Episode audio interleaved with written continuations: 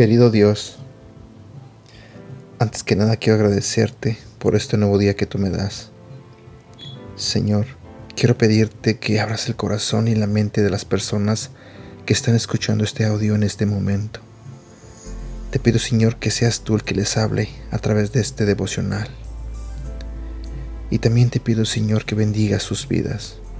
En el nombre de Jesús. Amén. Hola, ¿qué tal? ¿Cómo estás? Buenos días. Feliz inicio de semana. Mi nombre es Edgar y este es el devocional de Aprendiendo Juntos.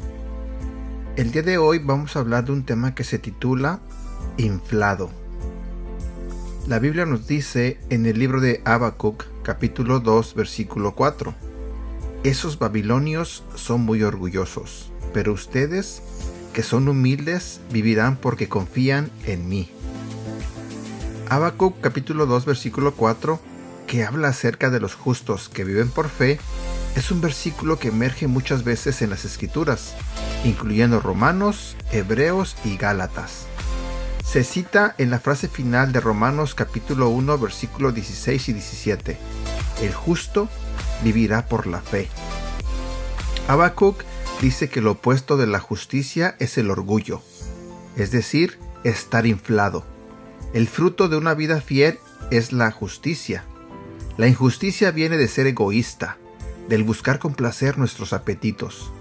En contexto, este versículo es la respuesta de Dios a la pregunta de Habacuc. ¿Por qué no haces justicia y juzgas a la iniquidad? Dios le responde, Estoy trayendo a los babilonios para juzgar a Israel al invadirlos. Habacuc entonces dice, Solo soy un hombre, así que por favor, no te enojes conmigo por hacer otra pregunta. Pero ¿cómo es eso justicia? Los babilonios son aún peores. Dios le responde, los justos vivirán por fe, y los orgullosos no.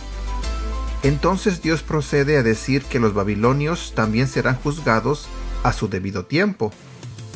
Los creyentes mundialmente famosos en Roma a los que Pablo les escribe necesitaban ser liberados del orgullo, pues ellos perseguían el cumplimiento de deseos dañinos. A pesar de que como creyentes hemos sido hechos una nueva creación en Cristo, todavía tenemos los deseos perversos de la carne.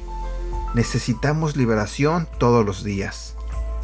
La carne clama por tener el control y quiere que nos aseguremos de recibir nuestra cuota y de satisfacer apetitos insaciables. La naturaleza del viejo hombre es experta en justificar las acciones y racionalizarlas contra lo que el Espíritu Santo quiere que hagamos. Si seguimos la naturaleza de nuestro viejo hombre, la consecuencia será la muerte.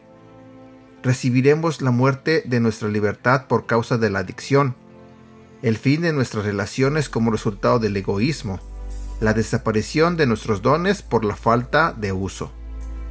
Pablo alienta a todos los creyentes a seguir un mejor camino, a una vida en el poder del Evangelio de Jesucristo. Cristo vino a liberarnos no solo del juicio eterno, sino también del poder de destrucción del pecado. Hoy podemos recibir el poder de resurrección de Cristo que nos habita cuando estemos dispuestos a dejar a un lado el interés propio la pregunta para ti el día de hoy es, ¿has tomado esa decisión hoy? ¿Lo que tú quieres o simplemente vivir por la fe? Versículo para recordar.